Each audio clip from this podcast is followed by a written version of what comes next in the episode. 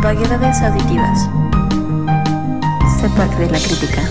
Hola, ¿qué tal, queridos escuchas, queridos escuchas de este su hermoso podcast de cada miércoles? Estamos en Vaguedades auditivas. Como cada semana se encuentra conmigo Ni Mercado. Ni, ¿cómo te encuentras el día de hoy? Hola, ando muy feliz, muy contenta de estar con ustedes un miércoles más. Y pues vamos a darle. Vamos a darle. Además, hoy tenemos un episodio especial porque eh, va a ser nuestra primera vez, así que it's my first day, como diría Homero Simpson, que vamos a tener otro invitado. Entonces, vamos a presentar al director, editor, este polémico comentarista y siempre buen amigo, el querido Joche García. ¿Cómo te encuentras hoy, Joche? Muy bien, Erando, muy bien y muchas gracias por la invitación. Gracias, bien sean ustedes. Bienvenido al, al, espacio básicamente que creaste y que ocupamos ahora sí que como los ocupas españoles. Entonces, bienvenido de vuelta a tu programa. original. Como debía de ser, como debía de ser. Si algo no se ocupa, se ocupa. Exacto. Y pues esta semana tenemos un tema bastante interesante y la razón por la que Joche se encuentra aquí desde su micrófono es que vamos a estar hablando sobre la docencia y la pandemia. Un tema que pues es bastante relevante ahora que estamos en este semáforo verde y que parece que todo va a regresar a una realidad alterna o a un universo paralelo, pero pues estamos regresando, ¿no? Entonces, pues el tema de hoy, tal cual. Ni y Joche son ambos docentes en diferentes iba a decir en diferentes medios de comunicación, pero en diferentes aspectos de la docencia. Entonces, yo quería preguntarles como entrada, muchachos, para que nuestras escuchas eh, los, los conozcan. Cuéntenos ustedes en qué Así que, ¿en, qué sistema de docencia y en qué parte de la docencia se encuentran ubicados para que los escuchas sepan y se puedan relacionar con ustedes? ¿Quién empieza? No se avienten. Pues yo digo que el invitado. Vale, José. ok, va. Eh, bueno, pues durante la pandemia me tocó y todavía estoy. Eh, tengo la fortuna de dar clases a nivel secundaria. Eh, originalmente de español y actualmente de formación cívica y Órale, muy bien. Ahora, profesora Ni. Ay, qué raro se siente que me digan así. Bueno, pues yo también doy clases a nivel secundaria y nivel preparatoria en una escuela particular y pues me encuentro, o durante la pandemia me encontraba dando muchísimas clases, entre ellas de historia, formación, etcétera. Muy bien. Entonces los dos están en, digamos que pre-medio superior, ¿no? Que sería la secundaria, básicamente. Si nos escuchan en otro lado del país, digo, del país, del mundo. México tiene un sistema educativo en donde la secundaria, que sería como a lo mejor el high school o el, nivel secundario tal cual, digamos que es de los 12 a los 15 años, ¿no? Que son tres años de secundaria, primero, segundo y tercero de secundaria, y ya después pasas a la preparatoria o el bachillerato. Entonces, para comenzar bien este tema candente, que seguramente va a dar mucho de qué hablar, les quería preguntar, ¿ustedes creen que la docencia pueda desaparecer o vaya a desaparecer con esta pandemia? Es decir, que ustedes puedan ser sustituidos por videos y por recursos que la chaviza puede encontrar en el internet de las cosas. Cuéntenos, ¿quién empieza? Ahora sí le toca a Ni. Órale, a ver, Ni. Échate ese trompo a uña.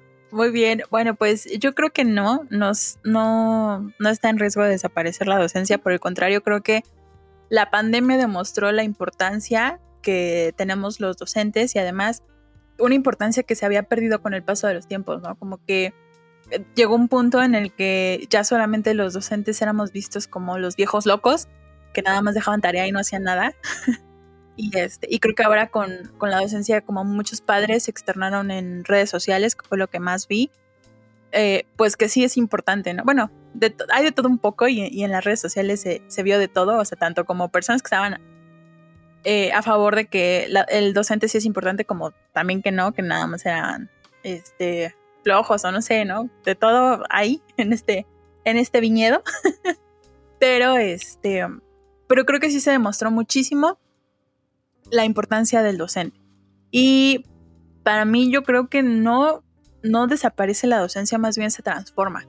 Creo que llegamos a un punto en el que comprendimos que el docente eh, pues ya no solamente es el señor que se la pasa en un, en un saloncito con su tiza y su pizarrón, ¿no? Sino que ahora tenemos que ver otros recursos, pero el papel del docente es fundamental en la vida, ¿no? No sé qué opina Joche. Sí, yo creo que estoy totalmente de acuerdo con lo que dices, totalmente. Y además a mí me recordaba mucho con la pregunta que planteaba Serandu, la idea de este cuento de Isaac Asimov que se llama Cómo se divertían, en donde empieza contando una historia del futuro, de ciencia ficción, donde los niños aprenden con un robot que les enseña cosas, les enseña los contenidos de manera memorística. Y eso parecería que fuera en la actualidad este conocimiento, llamémoslo autodidacta, utilizando redes sociales, ¿no? Accedes al conocimiento que te llama la atención, que, más te atrae, etc. Y parecería que es la solución, pero hay un pequeño problema. Wikipedia no es capaz de interligar dos conocimientos con tu realidad. Tú puedes aprender un montón de cosas viendo una y otra y otra entrada de Wikipedia, pero no lo aterrizas a tu realidad. Y es algo que también los maestros estábamos haciendo mal antes de la pandemia y mucho antes también. O sea, la insistencia en cambiar planes de estudio tiene que ver con eso, en que muchas veces no esos conocimientos no aplicaban a la realidad y que tenemos ejemplos millones de memes, ¿no? llevo 344 días sin utilizar el trinomio cuadrado perfecto y cosas por el estilo. Pero no es porque no lo vayas a utilizar, sino porque nunca te enseñaron cómo utilizarlo en algo práctico. ¿En qué situación? en Exacto, exacto, totalmente. Y entonces... sí, claro. Esa es una. Y la otra, creo que el acompañamiento emocional de los profesores, que no lo percibíamos antes de la pandemia, o sea, nosotros sabíamos que estábamos frente a un grupo y que los chicos lo necesitaban, que podías convertirlo en un refugio para ellos de su realidad o de algo que fuera adverso o incluso como una zona en donde ellos pudieran expresar eh, dentro de una propia estabilidad emocional pudieran expresar esa alegría que les daba la vida. En cualquiera de los casos, tú eras parte del vehículo en el que ellos socializaban dentro del salón de clase. Y de repente nos mandan a nuestras casas, nos encierran y ahora empezamos a explorar hacia adentro de nosotros mismos como alumnos y como maestro. Y entonces te empiezas a dar cuenta de que antes, quizá con acercarte a un alumno, ya estabas creando un enlace, un, lazo con él, pero ahora ya no. Ahora ya no te puedes acercar literalmente a él. O sea, no sé, yo recuerdo mucho eh, lo, que, lo que hacía, por ejemplo, Juan Soria cuando nos estábamos cansando, durmiendo, que de repente hacía algo que era un ruido estrepitoso y todos reaccionábamos de nuevo, ¿no? Pero eso, ¿cómo lo haces? en virtual, ¿no? Entonces ese tipo de cosas que te ayudan a conectar de una u otra forma con tus ya no era posible en, en, lo virtual. Además de que no estábamos acostumbrados a trabajar directamente en casa. Entonces había chicos que pues dijeron, bueno, son vacaciones, ¿no? Y otros que tomaron, y otros maestros que incluso también lo tomaron como, ah, pues es, es este, vacaciones, cuando en realidad, seamos honestos, se convirtió en un trabajo mucho más pesado, pero también más gratificante porque en cuanto a los, no sé, si tú buscas conocimiento y eres docente, no eres docente porque quieras imponer tu verdad, sino porque busques conocimiento, es súper gratificante encontrar de repente todos los recursos que no te enseñé, que no, que no podías utilizar en clase y que ahora sí puedes utilizar.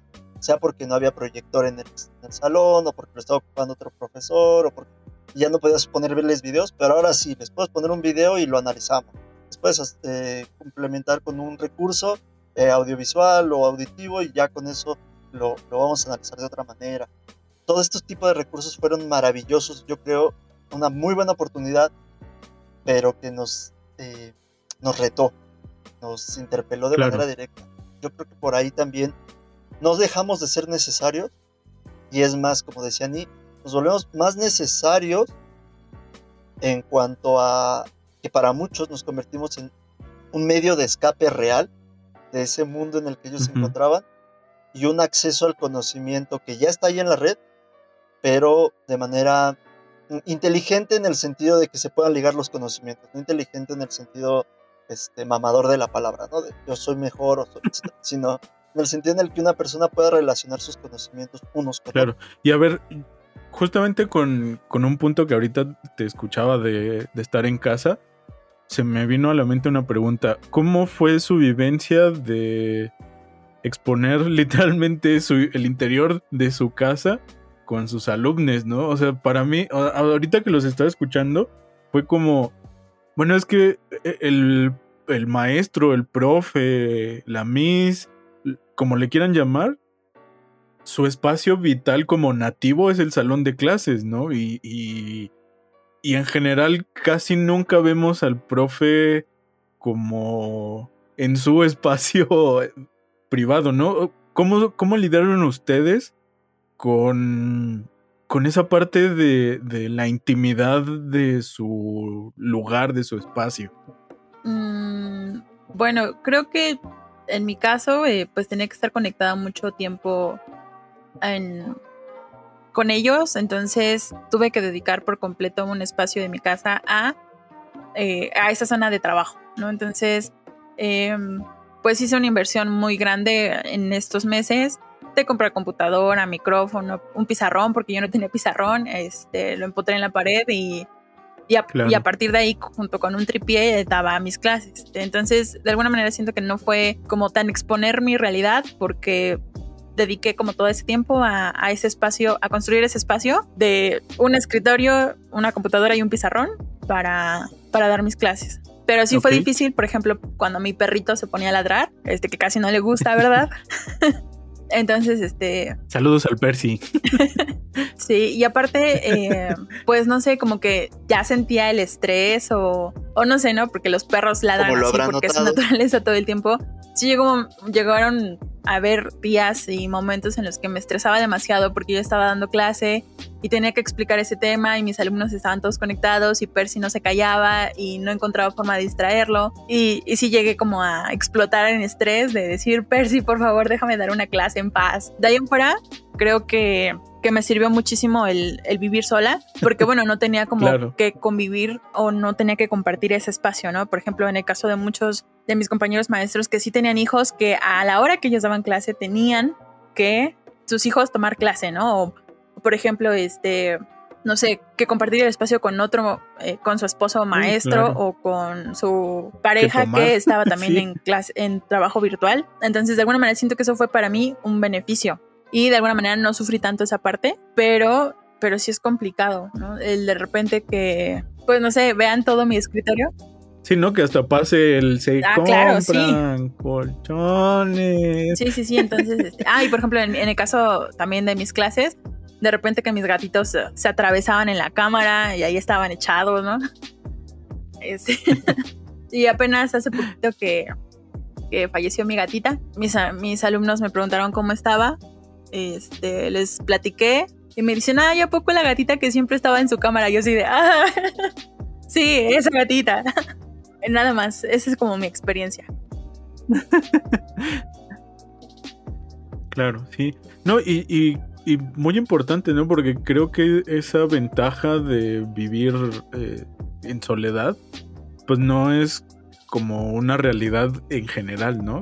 Y eso también, no sé, me gustó mucho esa, esa parte esa anotación porque pues sí expresa una parte, ¿no? De lo que viven los docentes y no sé también, porque además me cuesta un poco de trabajo como decir, pues sí, ni vive sola porque al final de cuentas hay, las mascotas forman parte de esa convivencia familiar, ¿no? Y que por eso les preguntaba que qué tanto eh, se habían sentido expuestos o, o, o a lo mejor hasta rinconados con, tener que compartir esa parte, ¿no? Porque creo que es muy importante el cómo también, no sé, a lo mejor que pasara un papá y, ay, ¿por qué está el gato ahí, no? ¿Por qué está ladrando el perro?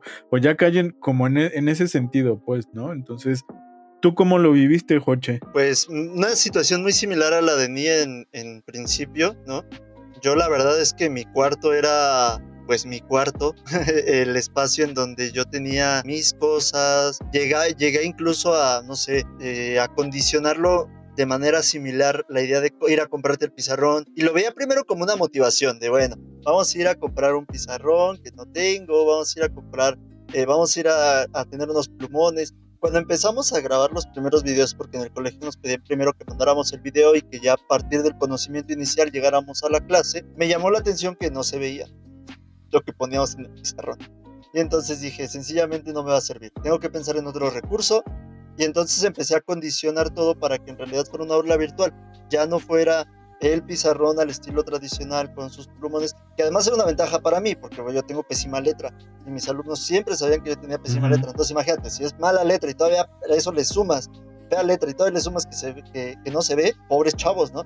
Entonces yo dije, bueno, pues vamos a empezar a utilizar otro tipo de recursos, diapositivas, presentaciones, etcétera, que les puedan ayudar a tener ese conocimiento distinto. Y de nuevo, los audiovisuales, etcétera. Vamos a darle este, este giro. Pero sí es verdad que también, si bien el espacio no era enteramente, digamos, mío, porque como dices, eh, de repente está el señor que grita, aquí a un lado de, tu casa se pone un tianguis, entonces imagínate los viernes y los viernes, el ruidero entraba, y sobre todo por el tipo de plataforma, ¿no? Porque hay que acotar que Zoom omite ciertos sonidos, pero Meet no. Entonces entraba una de ruidero horrible y te desconcentra y te angustia, porque dices, me van a poner atención o no van a estar por, por el ruido, etc. Hasta que encontré una publicación que me llamó la atención, que decía que prácticamente esto de exigirle tanto a los alumnos como a los maestros que siempre tuvieran la cámara prendida, el micrófono activo, etcétera, etcétera, pues era también una especie de invasión de la privacidad de la persona. Entonces yo cuando empecé, le quise dar una vuelta, no tanto como decir, ay, ahora no les voy a exigir que prendan cámara y que prendan micrófono y no vaya a ser que vaya a violar la privacidad del otro, sino más desde el sentido de comprender que todos estábamos pasando por unas realidades diferentes y que entonces lo más importante era estar en la clase, o sea, interactuar con las demás personas. Entonces cuando escuchaban el ruido y estaba participando alguien y de repente se escuchaba un ruido y apagaba el micrófono, yo los motivaba diciéndoles, no, o sea, a mí lo que me interesa es escucharte a ti, no lo apagues. Yo te quiero escuchar a ti. El ruido, yo no lo voy a aislar, pero voy a ponerte atención a ti. Y le das una vuelta interesante porque le das el valor al chico sin importar el contexto. Y ha habido afortunadamente no se han subido los videos, ¿no? Pero todos sabemos que hubo un montón de situaciones muy violentas en casa mientras los chicos estaban en casa. Que obviamente los papás estaban pasando por situaciones difíciles y también nosotros. Entonces tenemos el caso eh, que reportamos la, otra vez en 5D, ¿no? Reportamos la sentencia del, del hombre que golpeó a su esposa de la universidad, ¿no? A, a, su esposa maestra de la universidad, enfrente de los chavos. Entonces dices, ya, imagínate la serie de condiciones, y es un ejemplo que se vio, pero pudo haber un millón de ejemplos más que no se mostraban en cámara, etc. Entonces, convertir el espacio de los, de los alumnos, de los estudiantes, de los estudiantes, en un lugar seguro, la clase, un lugar seguro, pues creo que era lo, más era lo más importante. Acondicionar el espacio, el que tú tenías, como decir, mira, este es mi mundo. Se va a atravesar mi gato, porque le encanta a mi gato estar presente. Eh, mi perrita se llevó ahí unos Óscares por actuación, por estar posando frente a cámara. Eh, mi gato también era súper adorado por mis estudiantes, ¿no? Por, mis alumnos. Y pues solo era darle la vuelta, dejar de estresarse tanto. Para mí me, me ayudó muchísimo no tomarme tan en serio el hecho de que estaba eh, en un aula y más bien que estaba en un aula virtual en mi casa. Y, esta publicación a mí me ayudó mucho. ¿Y en algún momento se sintieron como en Big Brother? O sea, así como el mundo nos está observando, cosas así o no? Quizás sí, al principio sí me sentí un poco como de, ay, el gran hermano ya me llegó, ¿no? Ya me alcanzó el gran hermano, ya lo tengo aquí enfrentito. y luego también los recursos, por ejemplo, el uso del Zoom eh, eh, había veces que terminaba mi clase y se me olvidaba apagar el Zoom y cuando me daba cuenta decía, ¿qué habré hecho que estaba prendida todavía la sesión, no? claro. bueno, pues sí, me siento observado como, como en un mundo feliz, ¿no? Esas, televisiones que a la vez te miraba. Sí, sí, sí. Muy bien. Ni Ah, nada más quería decir, a mí me pasó en una ocasión que tenía una vecinita que ponía la música a todo volumen y a pesar de que no se filtraba por mi micrófono, yo esa clase, esa, fueron como tres clases que la sufrí de verdad, porque aunque no se filtraba a mis alumnos, y ellos no escucharan, no escuchaban nada, este, para mí fue súper difícil concentrarme y darles clase. Y afortunadamente ellos no lo escucharon, pero de verdad yo no pude. Y ah, fue, fue terrible porque yo decía, caramba, o sea, estamos en un horario en el que hasta su hija debe estar conectada, ¿no? Entonces, sí, sí lo sufrí mucho. Sí, ¿no? Y, además, no sé, me imagino a, a Ni o a Hoche como en ese momento en el que alguien te puede poner como la música a todo volumen y entre el estrés y que a lo mejor te pongan una canción medio pegajosa que por ahí te sabes y de repente en la clase, bueno, no sé, pero yo que a veces siento que tengo como TDA, no sé, de repente siento que mi cerebro podría estar como Homero Simpson, ¿no? Como dando la clase y el cerebro, tarara, punchis, punchis, tarara, punchis, punchis, no sé. Son cosas que, que no nos imaginábamos, ¿no? Y como tratando de seguir en esa conversación, me gustaría hacerles esta pregunta y que, que ahora Hodge empiece a contestarla. ¿En cuál fue el mayor shock al que se enfrentaron como docentes cuando empezó la pandemia a... Tenemos que cerrar las escuelas y nos vamos a las casas. Pues el mismo día, o sea, el mismo día que dijeron se va a cerrar la escuela, yo entré en shock de qué voy a hacer. O sea, literal, así, desde ahí. Porque fue primero como un, bueno, va a ser un fin de semana, quizá una semana, dos, en las que todos se van a encerrar. Todos pensamos eso, ¿no?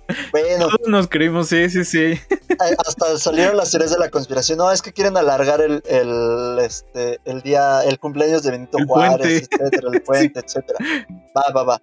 Dije, bueno, son dos semanas. Yo creo que en dos semanas eh, preparo mis clases con, con contenidos, porque aparte la primera, la primera semana, como que se creó este espacio de, bueno, pueden ustedes planificar qué es lo que van a hacer durante estas dos semanas. Entonces, la primera fue, bueno, voy a mandar calificaciones. Y sabes, el mayor shock que me dio fue, como todavía no teníamos mucha certeza, era, si los chicos me mandan las actividades y alguno tiene COVID o yo tengo COVID y llevo a contagiar a alguien, me empezó a dar mucho esta idea la paranoia de, del contagio, ¿no?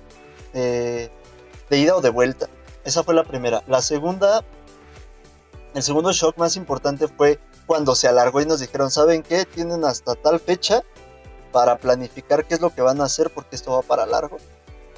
Yo dije, diablos, o sea, yo me encanta estar frente a mis alumnos, yo tengo que confesar algo ahí, sí soy muy, este, muy de me sale el actor frustrado que llevo dentro y me encanta estar frente a ellos, platicar, hablar conforme sale eh, la situación, convivir con ellos, ¿no? Pero no, nunca había estado frente a una cámara como tal.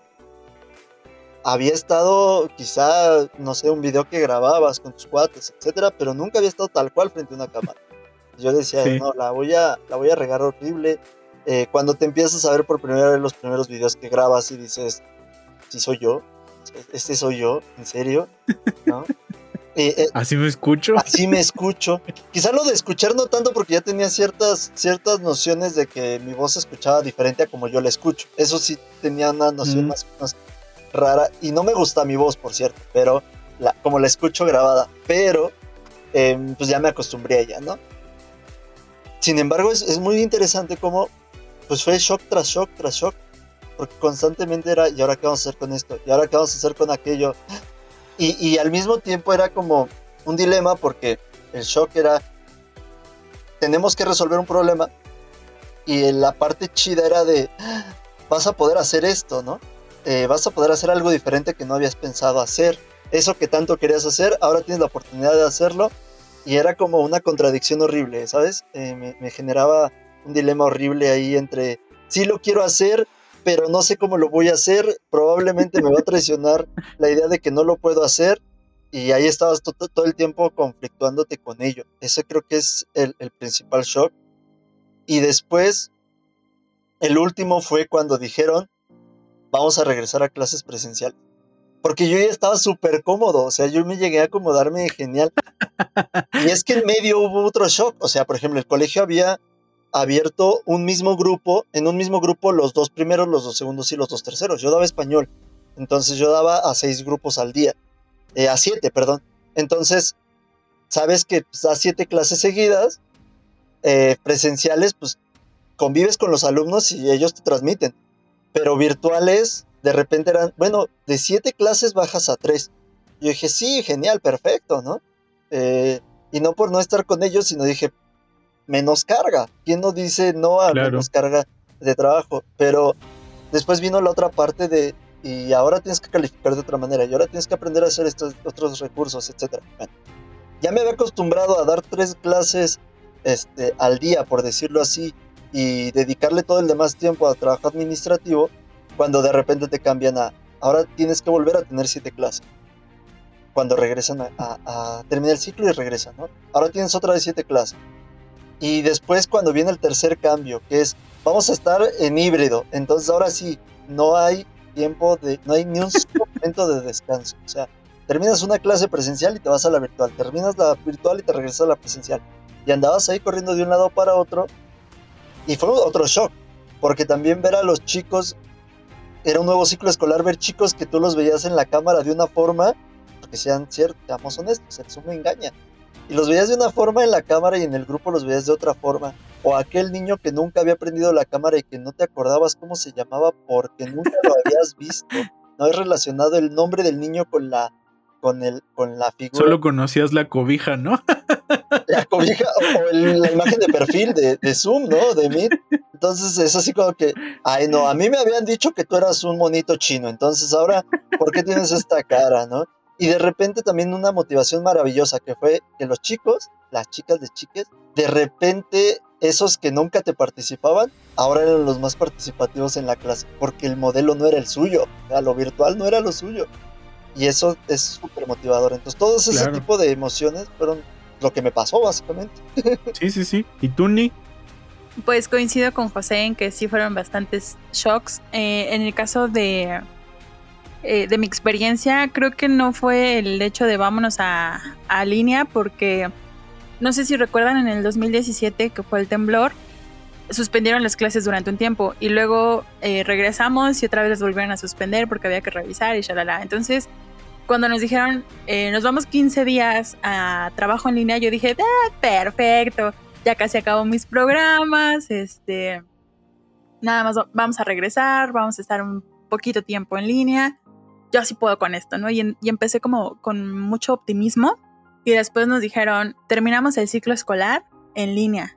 Y creo que no fue para mí tanto miedo, porque como les decía, ya casi acababa mis programas, ¿no? Entonces, de alguna manera, pues, pues fue sencillo llevar ese, ese fin de ciclo escolar 2019-2020. El problema fue la incertidumbre de, vamos a empezar el ciclo escolar en línea 2020-2021 y no sabemos cuándo regresemos y a lo mejor ni siquiera regresemos, ¿no?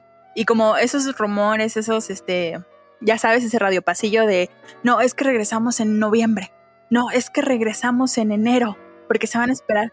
Ya me confirmaron desde... Ajá, no, no, no, es que ya después, es que vamos a regresar en, vacaciones de Semana Santa. Y no, es que vamos a regresar el último, el último mes. Y todo eso era como, de, de alguna manera, generar cierta expectativa y de repente llegaba la fecha y tú veías que todo seguía en rojo o que ni siquiera había como nada seguro. Entonces, para mí esos shocks fueron como, ay, no, por favor, ya, basta, ¿no? Y por supuesto, también cuando nos dijeron es que ya vamos a regresar, pues esa incertidumbre de, es que cómo voy a regresar a la escuela, es que tanto me he estado cuidando y no sé si los niños se cuidan. O si las familias, ¿no? Los papás. Porque al final de cuentas, pues, este era como todavía ese mito, ¿no? De, eh, no hay tanta transmisión en los niños o, en la niñez más bien. Y pues sí, pero a lo mejor no les pega tan fuerte, pero pueden tener eh, el virus y lo pueden esparcir, ¿no? Que se ha dado ejemplos en, otras partes del mundo, como en Argentina, que utilizaron como este sistema de burbujas, pero de repente, ay, ¿qué creen? Este, todas las burbujas están en contagio, entonces vamos a cerrar la escuela, ¿no? Creo que también hay... Claro, y, también... Exacto. Pues al fin de cuentas había un miedo, ¿no? Tanto ese deseo por querer regresar, pero también ese miedo por qué va a pasar con mi familia, eh, qué va a pasar con mis alumnos, a lo mejor yo también puedo ser eh, fuente de contagio, ¿no? Para ellos. Entonces, pues fue, fue bastante difícil trabajar eso, pero pues ni modo. Era eso o que ya no te contrataran, ¿no? Entonces, pues, pues no había de otra. y también creo que otra de las cosas que a mí más me estresó fue la cantidad innumerable de cursos que nos hicieron tomar a los docentes, que de verdad para mí era muy difícil y sí llegó a estresarme mucho porque de repente era, trabaja desde las 7 de la mañana hasta las 2 de la tarde y luego a las 4 vuelve a conectarte porque hay un webinar y termina a las 7 de la noche y luego prepara tus exámenes o prepara tus materias, clases y llegó un punto en el que yo decía, ya basta, ¿no? O sea, ya. Y, además en, mi familia todos son maestros y, y, de repente era, y tú, tú ya llevaste esta constancia y tú ya hiciste este curso y de verdad, o sea, yo, yo explotaba y les decía, ya cállense, ¿no? O sea, ya no quiero saber nada del trabajo. Tengo 14 horas o 12 horas este, sabiendo del trabajo, ya lo menos que quiero hacer este fin de semana, este sábado, es que me hablen de webinars y de clases y de todo, ¿no? Porque ya estaba en un punto de verdad de, de estrés hacia el tope y, y digo, no me quejo de los webinars, muchos de ellos fueron muy educativos, muchos de ellos nos dieron herramientas, híjole, fundamentales pero también creo que fue una, una carga muy inmensa, como que todo el mundo se preocupó por el bienestar de los alumnos, pero de repente se dejó de lado o como que se olvidó el bienestar también de los profes. Y fue como, oye, yo también me siento estresada y yo también tengo angustia, ¿no? Pero de alguna manera siento que, que mucha de esa respuesta a la angustia de los profes fue, pues, pues dale porque tus alumnos están peor, entonces hazle como puedas y, y resuélveles a ellos su, su, su salud emocional, ¿no? No sé, fue así. Sí, y, es muy importante esto que, mencionan. Yo, o sea, yo he sido docente, pero no con, con esa carga de trabajo. Y creo que también es muy importante señalar que muchos de esos cursos, de esas certificaciones, de esos webinars, no iban incluidos con un salario, ¿no? O sea, no estabas cobrando tus horas o u horas extras. No, sé si en todos los casos, pero mi hermana eh, estuvo aquí seis meses durante la pandemia y también tuve que tomar como mil cursos en línea y ninguno era pagado porque, pues, entre comillas, te, te lo regalaban, ¿no? Era como... Te estaban haciendo un favor casi, casi. Sí, sí, sí. Es como cuando en, en, la escuela te decían, este, ¿qué creen muchachos? Ya llegó la cooperación voluntaria de a fuerzas de la Cruz Roja o de la cooperativa o cosas así, ¿no? En donde pues le tenías que entrar, ¿no? Y te veían mal y feos y decías, no quiero, no puedo, no me alcanza, ta, ta, ta. Y creo que también, bueno, no sé, a mí me resulta muy conmovedor escucharlos porque yo incluso creo que antes de la pandemia no había una preocupación por la salud mental de los profes. O sea, es algo que ya hablamos en algún momento con, José en, en, Vaguedades, pero creo que la pandemia también ayudó a destapar una, una pandemia todavía más grande que existía y que existe desafortunadamente acerca de la salud mental en general, ¿no? O sea, creo que tantos videos han surgido porque los chavos y, ay, qué, chavo roco, eh, la chaviza eh, nos, ha, nos ha mostrado todos nuestros puntos más frágiles, ¿no? O sea, no solamente como un reclamo, ¿no? Sino hasta a veces como una especie de espejo en donde, ¿saben que El profe está tan hasta el culo de trabajo que ya no nos pone la misma atención, ¿no? Que entre enojado, que entre estresado, y también creo que los que los alumnos se dieron cuenta que sus profes no la tenían como tan sencilla, ¿no? Porque pues cuántos, no sé, cuántos de ustedes entraban como súper demacrados, ¿no? Que seguramente yo me acuerdo mucho por ahí las primeros meses que empezamos hacer colaboraciones en, vaguedades, que de repente había días en donde Ni y, José entraban así como, ah, sí, mucho gusto, y les veías así como tremenda ojera de mapache y decías, ¿qué les pasó muchachos? ¿No? Y, y esto me lleva a hacerles la, la pregunta de cómo... ¿Cómo vivieron ustedes ese cuidado o esa falta de cuidado de salud mental y emocional en sus vidas, ¿no? Como, como docentes a final de cuentas. Y como para ir un poco cerrando al final de, de su respuesta de esta, me gustaría saber cuál fue el mejor aprendizaje que tuvieron, no solamente de, de, dar clases en línea, sino el mejor aprendizaje en, como en un término general de la docencia en la pandemia me dejó este aprendizaje. Entonces, ¿quién de ustedes quiere empezar con la difícil tarea de responder mis preguntas fumadas. Si quieres me aviento yo. Eh, pues la, primera. Eh, vengo a hablar muy brevemente de. Eh, el, primer aspecto sobre la, la salud emocional, yo creo que justo como la mayoría de las personas que estuvieron en pandemia, los docentes nos empezamos a enfrentar cada vez a esa parte interna de la que escapaba. Yo te voy a contar mi experiencia personal. Yo en lo personal, el trabajo era una forma de escaparme de mí mismo. eso, eso ya lo, lo interioricé y ya estoy consciente de ello, ¿no? O sea, soy workaholic porque huyo de mí mismo. Y de repente te mandan a tu casa, te encierran y suceden un montón de cosas que te hacen aislarte de todos los demás, que te ayudaban a esconderte de, ese, de ese, esa búsqueda del yo, o que te evadían del yo y pues sopes, tienes que enfrentar eso. Entonces, ese es creo que el primer, el primer aspecto que tuve que entender y el segundo era justamente que no sabía poner límites. Justo con lo que decía Ni. O sea, de repente era, tenemos esto, vamos a hacer esto, te mandaban mensaje a las 11 de la noche para que al día siguiente tuvieras algo a las 6 de la mañana. Este maestro, son las 8 de la noche, necesitamos que nos organizar una junta que va a durar dos horas. Entonces, este tipo de cosas, para mí, pues, pues es que los, los jefes creían que tú estabas en tu casa, entonces estabas cómodo. Pero en realidad nunca. Te estabas rascando el ombligo, ¿no? Por supuesto. Y que bueno, tienes derecho a rascarte, que eso fue la mayor revelación justo con lo de la enseñanza. Tienes derecho a rascarte el ombligo a las 8 de la noche. ¿Por qué? ¿Por qué chingados no? ¿No? Perdón la, la expresión, pero bueno. Este. Va a entrar ahí, sí, claro.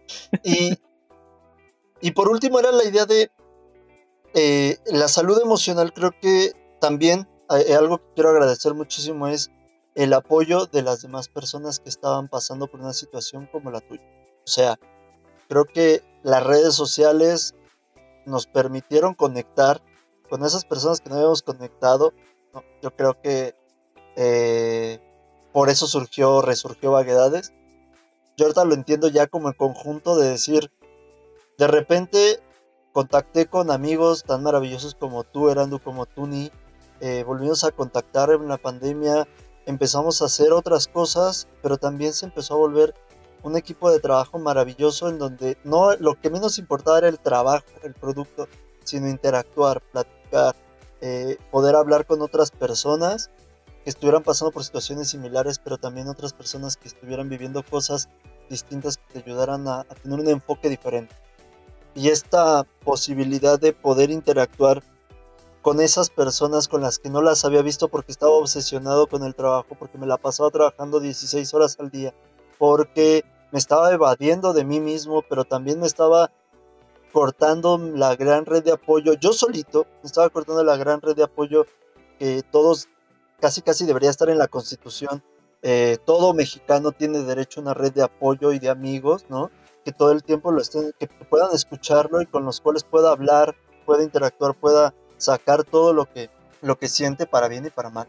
Entonces yo creo que eso fue la enseñanza, el poner límites y sobre todo la salud mental fue tan primordial porque primero con los alumnos, después con los alumnos, después con nosotros, se dieron cuenta que no era estar en tu casa rascándote lo que, que había un montón de cosas que tenías que resolver y que al mismo tiempo a resolver adentro, resolver afuera, resolver con otras personas y por supuesto eh, resolver para otras personas. Yo lo veo desde la docencia, pero hay que preguntarle al Godín de casa que se quedó haciendo cuentas. Godín no lo digo en sentido peyorativo, sino al, chavo que trabajaba en oficina y que sabía que interactuaba con sus compañeros que quizá le podían caer bien o mal, pero que de repente tenía que traer un informe y el informe lo sacaba con sus cuates rápido, bueno, con los compañeros de trabajo rápido en corto.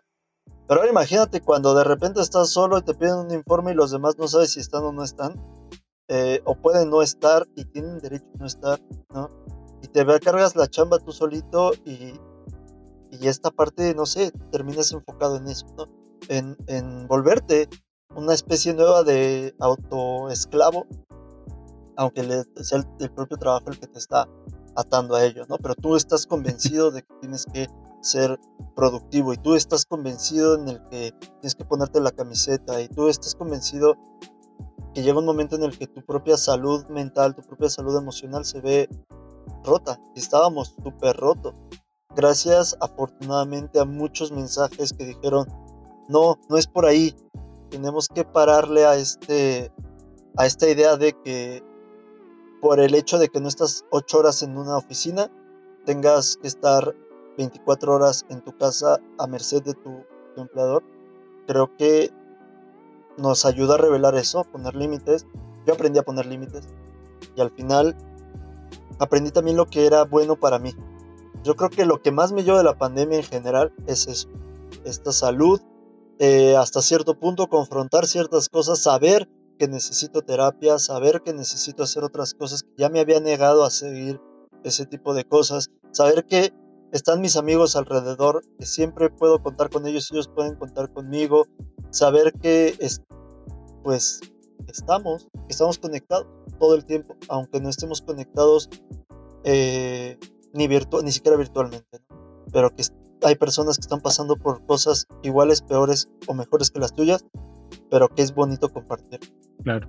Bien, muchas gracias, José. ¿Ni? Pues yo voy a decir que me costó muchísimo trabajo, que, que realmente sufrí como esa parte de, de la pandemia.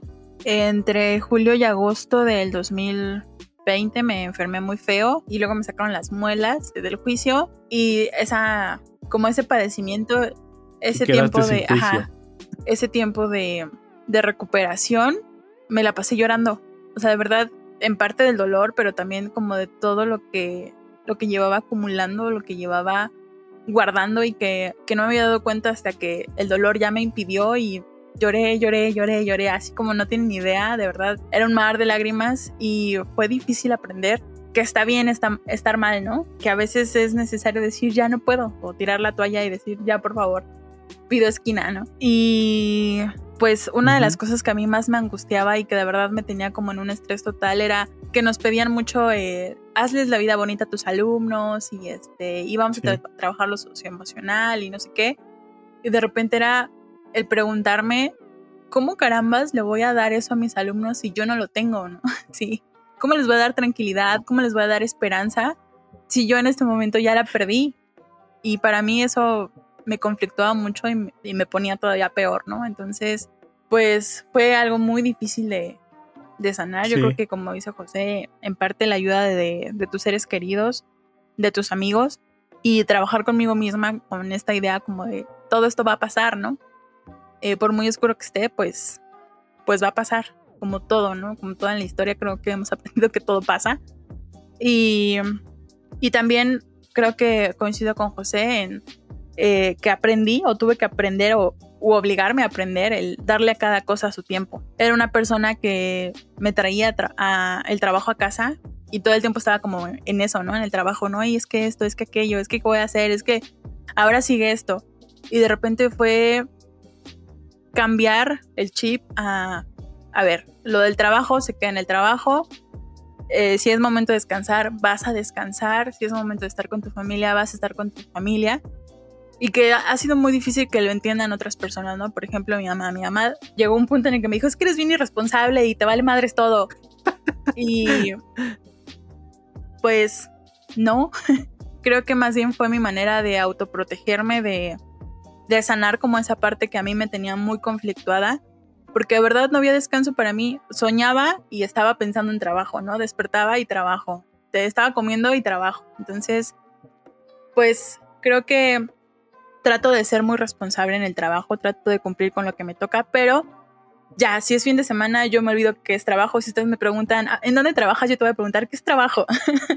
¿Qué es eso? Este, porque, ajá, exacto, porque ha sido mi forma de, de mantenerme a flote, ¿no? Y seguimos aprendiendo. Bueno, yo sigo aprendiendo muchísimo, porque esto todavía no termina y creo que todavía hay muchísimas lecciones más que aprender. Y yo quiero, yo quiero agregar un, un consejo, por cierto, que a mí me dio y que me sirvió muchísimo y que creo que se nos olvida justamente cuando nos sumergimos en el trabajo, que es, ella me preguntó la, la última vez que había disfrutado un café, yo soy súper cafetero, ella me preguntó, ¿cuándo fue la última vez que disfrutaste un café? Y me cayó un súper 20 tote, ¿no? No era un 20, era uno de 500, uno de 1000.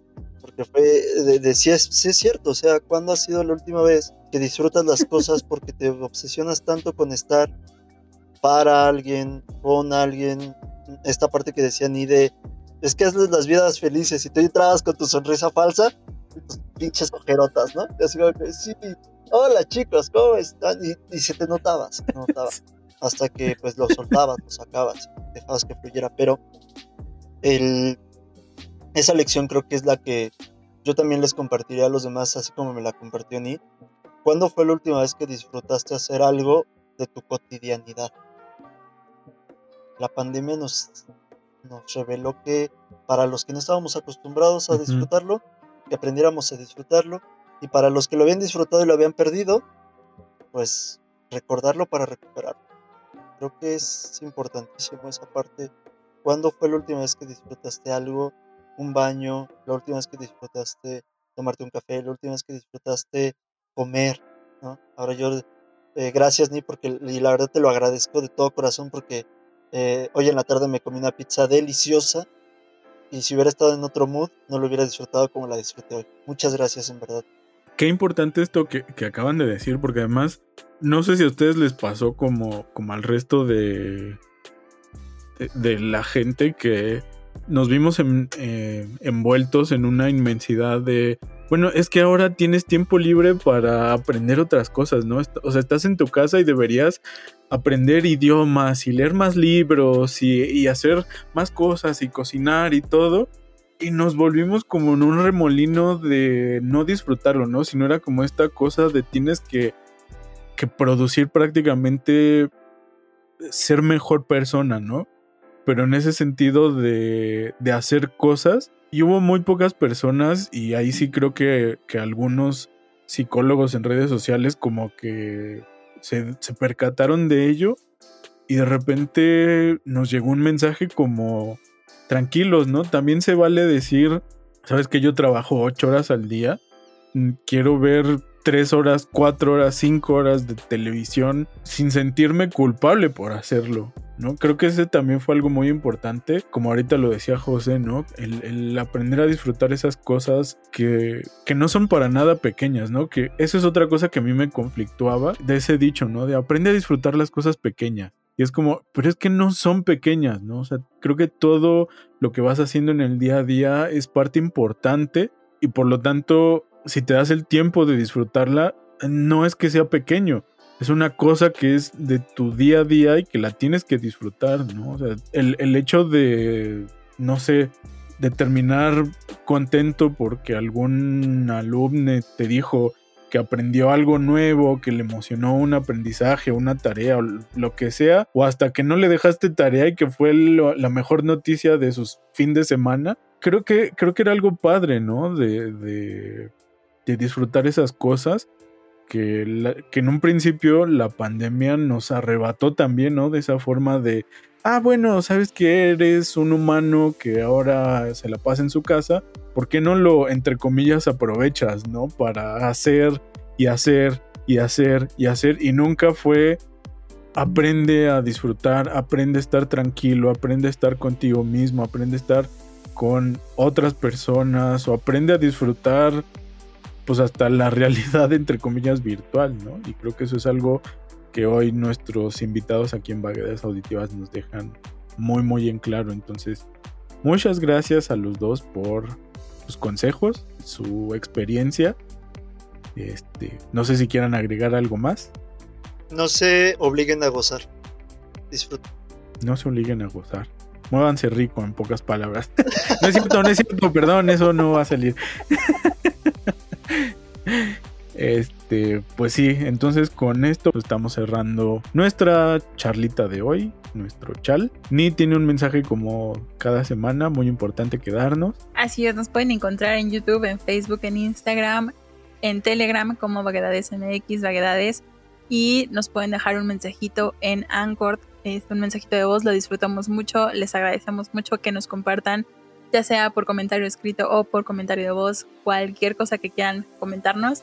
Y bueno, pues nos estamos viendo ahí en las redes sociales. Exactamente, y pues nos estamos escuchando la próxima semana. Recuerden que el podcast está disponible en cualquier plataforma que diga podcast o que se relacione con la distribución de podcast, como los que ya se mencionaron. Y pues ya saben, síganos en todas las redes sociales, como dijo Ni, y nos escuchamos la próxima semana. Muchas gracias, José, por venirte a dar una vuelta por tu ex espacio, que sigue siendo tu espacio, pero que sepas que eres bienvenido por acá.